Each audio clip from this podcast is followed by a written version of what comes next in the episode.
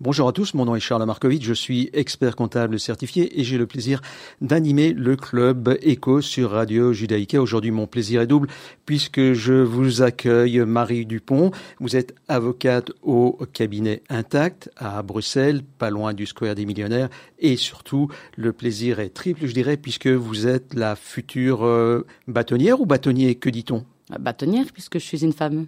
Bonjour Charles. Bonjour. Euh, certains euh, préfèrent, on n'est on pas encore dans le sujet, mais certaines présidentes préfèrent qu'on les appelle Madame le Président. Certaines avocates préfèrent qu'on les appelle euh, avocat pour euh, pour une question de neutralité. Mais vous, c'est euh, Madame la, la future bâtonnière. Effectivement, chacun, voilà, chacun ses préférences. Je note quand même que l'Académie française s'est prononcée en 2019 pour la féminisation des noms de métiers et de fonctions et que donc l'usage correct du français, c'est l'utilisation du féminin lorsque le mot existe. C'est avec plaisir. Alors, euh, aujourd'hui, je vous reçois parce que j'avais envie qu'on parle de, l'organisation euh, de la justice. On parlera la semaine prochaine de, l'organisation de la profession euh, d'avocat, de ce que ça représente dans le monde belge. La justice, de manière générale, elle est présente partout, le droit est présent partout. Dès qu'on dès qu'on respire, on fait du droit, et dès qu'on décède, on fait encore du droit. Euh, comment la justice est-elle globalement organisée dans notre pays? Alors, ce qu'on appelle la justice, en réalité, on pense plutôt au pouvoir judiciaire. Le pouvoir judiciaire, c'est le moyen qui est mis en place par l'État pour gérer les conflits entre les citoyens, euh, soit d'une part pour sanctionner les comportements qui ne respectent pas les normes, et donc là on pense au droit pénal, euh, et donc on veut s'assurer, l'État veut s'assurer de la paix sociale, et il y a le judiciaire, la justice au niveau au niveau pénal, c'est la première chose à laquelle à laquelle on pense. Il y a aussi tous les cours et tribunaux qui règlent les conflits entre les, euh, entre les citoyens, qu'il s'agisse de personnes physiques ou, ou, de sociétés, un problème en droit du travail, en droit familial, euh, en droit de l'entreprise. Et donc ça aussi, c'est la justice. Et là, on vient régler, régler des conflits sur base des normes de droit qui viennent euh, décider la manière, le comportement qui doit être adopté. Et là, on a un juge qui vient trancher, trancher les litiges. Et donc cette distinction justice pénale et justice civile au sens large. Ça, c'est une, première distinction avec de chaque côté des cours, euh, des et tribunaux. Donc la justice pénale, c'est des citoyens envers l'État, la société, la, la, la, la civilisation, et euh, la justice civile, c'est les citoyens entre eux. Essentiellement les faut... citoyens entre eux. Ça peut être l'État qui poursuit un citoyen euh, pour des questions qui ne sont pas liées au pénal. On pense par exemple à un conflit en droit fiscal. Exactement, à une dette, une dette fiscale ou une dette euh, sociale ou. Euh... Exact, mais, mais... Au, au, pénal, c'est toujours l'État qui est la partie poursuivante, tandis que euh, au civil, tantôt c'est un citoyen, personne physique ou personne morale, mais tantôt ça peut être l'État qui est soit partie poursuivante, mais qui peut aussi être la partie attaquée. Euh, par exemple, lorsque on introduit un recours contre un permis qui n'a pas été octroyé ou des dérogations ou quelque chose qui n'a pas alors, été dans, dans ce cas-là, c'est un citoyen contre euh, contre une autorité administrative et donc contre l'État. Mais on est quand même en, en civil. On est quand même, on n'est pas dans la matière pénale. On n'est pas dans la matière pénale, donc on va essayer de pas pas trop euh, pas trop compliqué. On exact. peut regarder les deux. D'abord, peut-être un, un, petit peu plus court le, le, pénal, en espérant que nos euh, auditeurs et nos, de, nos spectateurs n'y soient pas trop euh, confrontés. C'est organisé comment? Il y a différents niveaux, et puis on fera plus ou moins la même chose pour euh, pour l'aspect civil. Alors au niveau de la justice pénale, c'est un, un, domaine que je, je ne pratique pas personnellement, mais il est en fait de plus en plus grand parce qu'on pense au pénal, on pense aux choses les plus graves. Il y a le procès des attentats de oui. Bruxelles pour l'instant. C'est les premières choses auxquelles on pense. En réalité, le droit pénal est de plus en plus présent parce que de plus en plus euh, d'obligations sont assorties de sanctions pénales euh, qui peuvent être soit des sanctions financières, soit carrément des peines de prison. On n'y pense pas toujours, mais par exemple, une infraction au code de la route peut être sanctionnée d'une peine de prison. Et donc c'est aussi du pénal, avec une enquête qui va être euh, faite par le, ministère public, et puis des magistrats du tribunal de police lorsqu'il s'agit d'un problème de circulation, le tribunal correctionnel lorsqu'il s'agit d'autres types type d'infraction.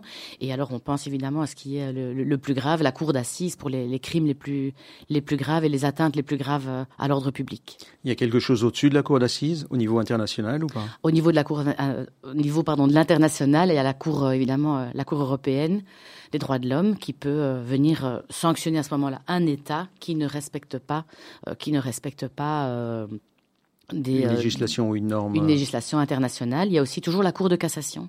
La Cour de cassation, c'est la juge des juges. Qu'il s'agisse des juges en pénal ou des juges en civil, elle vérifie que le juge a correctement appliqué la loi et qu'il n'a pas, par exemple, condamné à une peine de prison de 10 ans alors que la loi prévoit que c'est maximum 5. Elle, euh, elle, vérifie le droit, elle vérifie pas le, fond, c'est ça la Cour de pas cassation Pas le fond du dossier, elle vérifie simplement que la motivation qui est donnée est bien conforme à ce qu'il y avait dans le dossier.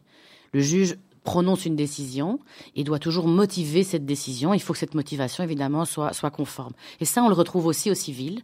Alors là, ce n'est plus l'État qui poursuit quelqu'un qui est soupçonné de ne pas avoir respecté les normes de, de l'État. Euh, ce sont vraiment les conflits, comme on l'a comme on l'a indiqué, entre des personnes qui ont une casquette de, de citoyens. Euh, personne physique, personne morale. Et là aussi, si le juge ne respecte pas, euh, ne respecte pas ce qui est prévu par la loi ou ne donne pas une motivation qui est conforme euh, au dossier qui est logique, eh bien la Cour de cassation peut casser cette décision et la renvoyer vers un autre juge. Et donc, il y a deux choses différentes. C'est faire appel Faire appel d'une décision, c'est se dire non, non, mais ce juge-là, il n'a rien compris. Je vais demander à un autre juge de revoir le dossier et de repartir à zéro. Tandis que lorsque l'on va en cassation, c'est de dire le juge n'a pas correctement appliqué la loi ou le juge donne une motivation qui est incompatible avec les pièces du dossier qui étaient devant lui.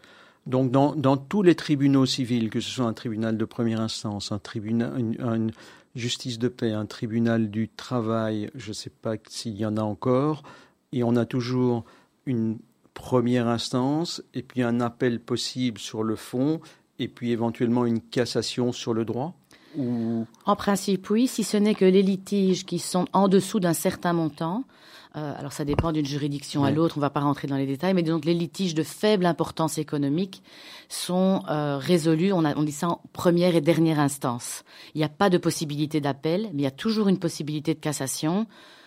Alors euh, bon, évidemment, là, c'est, on va vraiment dans des dossiers qui sont, qui sont très techniques, on ne va pas en cassation pour n'importe quel dossier, il faut trouver un motif de cassation il faut trouver un motif légal, il faut avoir le temps. Est-ce que le, gagner du temps peut être un motif, j'allais dire un mauvais motif pour, euh, pour aller en cassation Quelqu'un qui n'aurait pas envie de payer, qui préparerait. Les euh, différents recours ne sont pas suspensifs euh, de, de l'exécution parce qu'avant c'était une stratégie.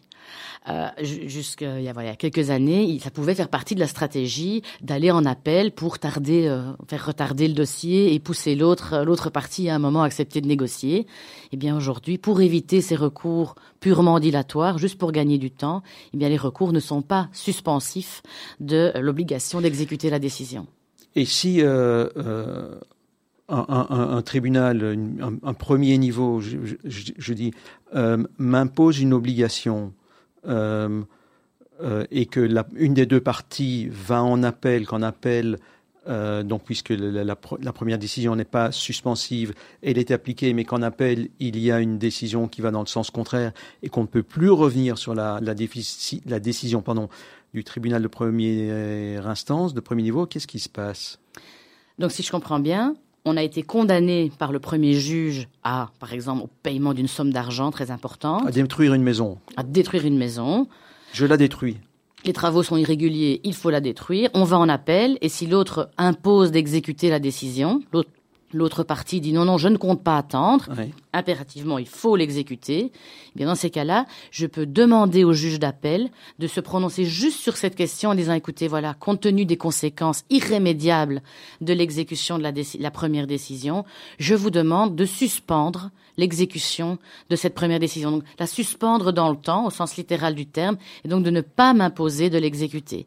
Et donc, on va pouvoir saisir le juge tout de suite uniquement de cette question, de dire, vous vous rendez compte quand même. Pour éviter l'irréparable. Pour éviter l'irréparable. Attention, que si, devant le premier juge, on n'a pas dit, attention, si vous me condamnez, euh, réfléchissez quand même à l'exécution forcée, si on n'a pas soulevé l'argument en première instance, on ne peut pas le soulever en seconde instance. De nouveau, pour éviter les manœuvres purement dilatoires.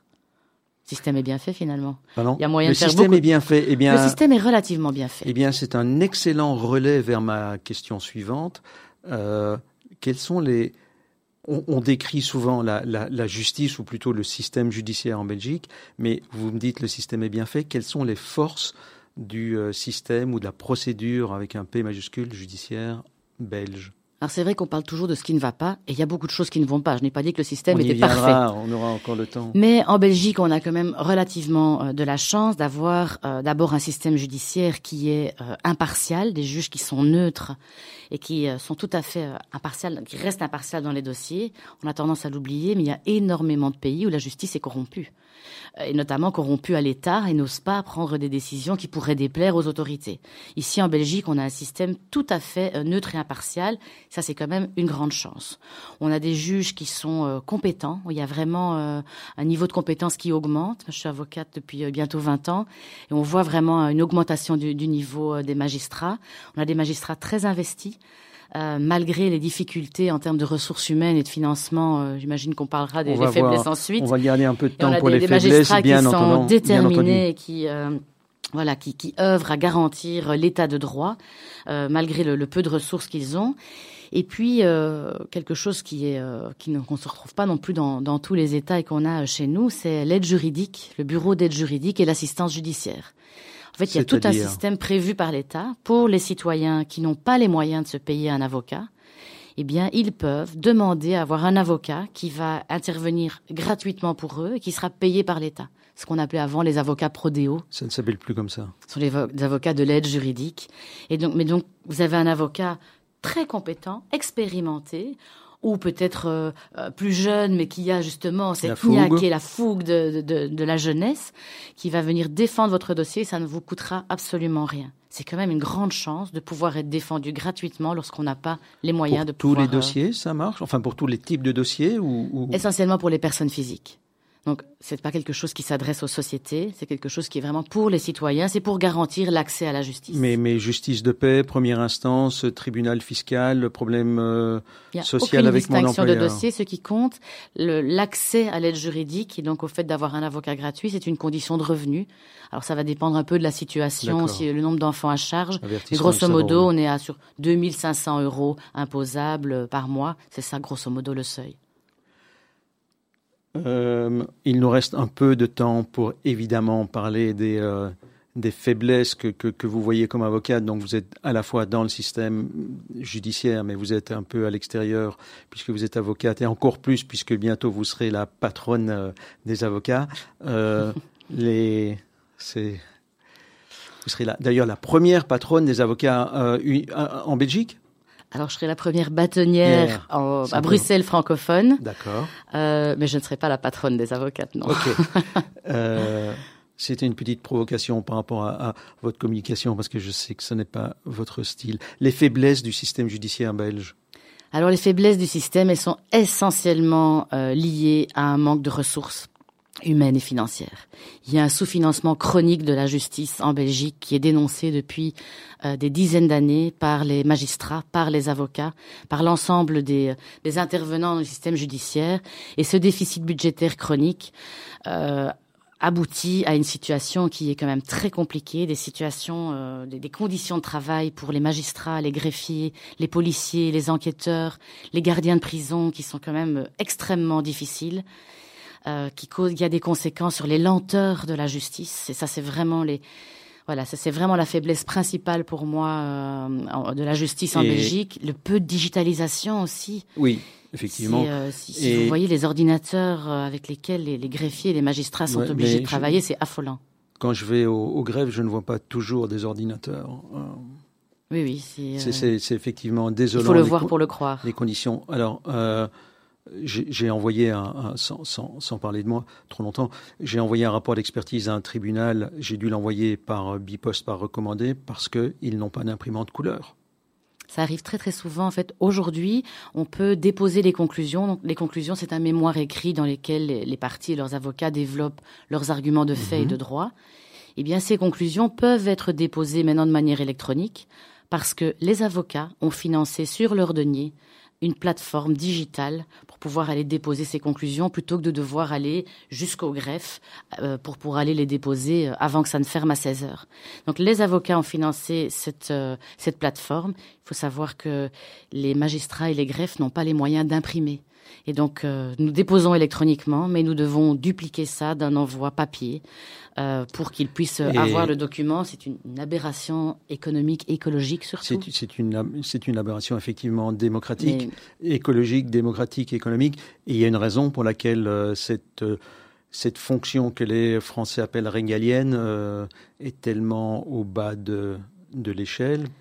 Alors les raisons, euh, je ne les connais pas. Euh, nous faisons que déplorer la situation, la dénoncer et faire le maximum, que ce soit les, magistrats ou les avocats, pour que ça tourne de la meilleure façon malgré ce sous-financement. Mais je vous avoue que nous ne comprenons pas euh, pourquoi est-ce que le, les ministres qui se succèdent restent tout à fait sourds à nos, à nos arguments et à nos demandes de, refinancement urgent. Eh bien, c'est avec cette question que, qui en fait aurait pu être la réponse au défi de la justice pour 2024 que nous clôturons cet épisode du euh, Club Echo puisque le temps qui nous est imparti est maintenant consommé. Marie Dupont, vous êtes avocate chez euh, Intact euh, à Bruxelles, tout près du Clos des Millionnaires. Vous êtes aussi vice-bâtonnière de l'Ordre des avocats francophones de, Bruxelles et donc par définition la future première bâtonnière de cet ordre dans un an et demi. Oui, c'est ça, septembre 2024. Je vous remercie beaucoup. On se retrouve pour un autre exposé, un autre débat dans une semaine. Merci à Louis, notre technicien. Merci à chacun qui nous a euh, regardé jusqu'ici. Bonne journée et à la semaine prochaine. Merci.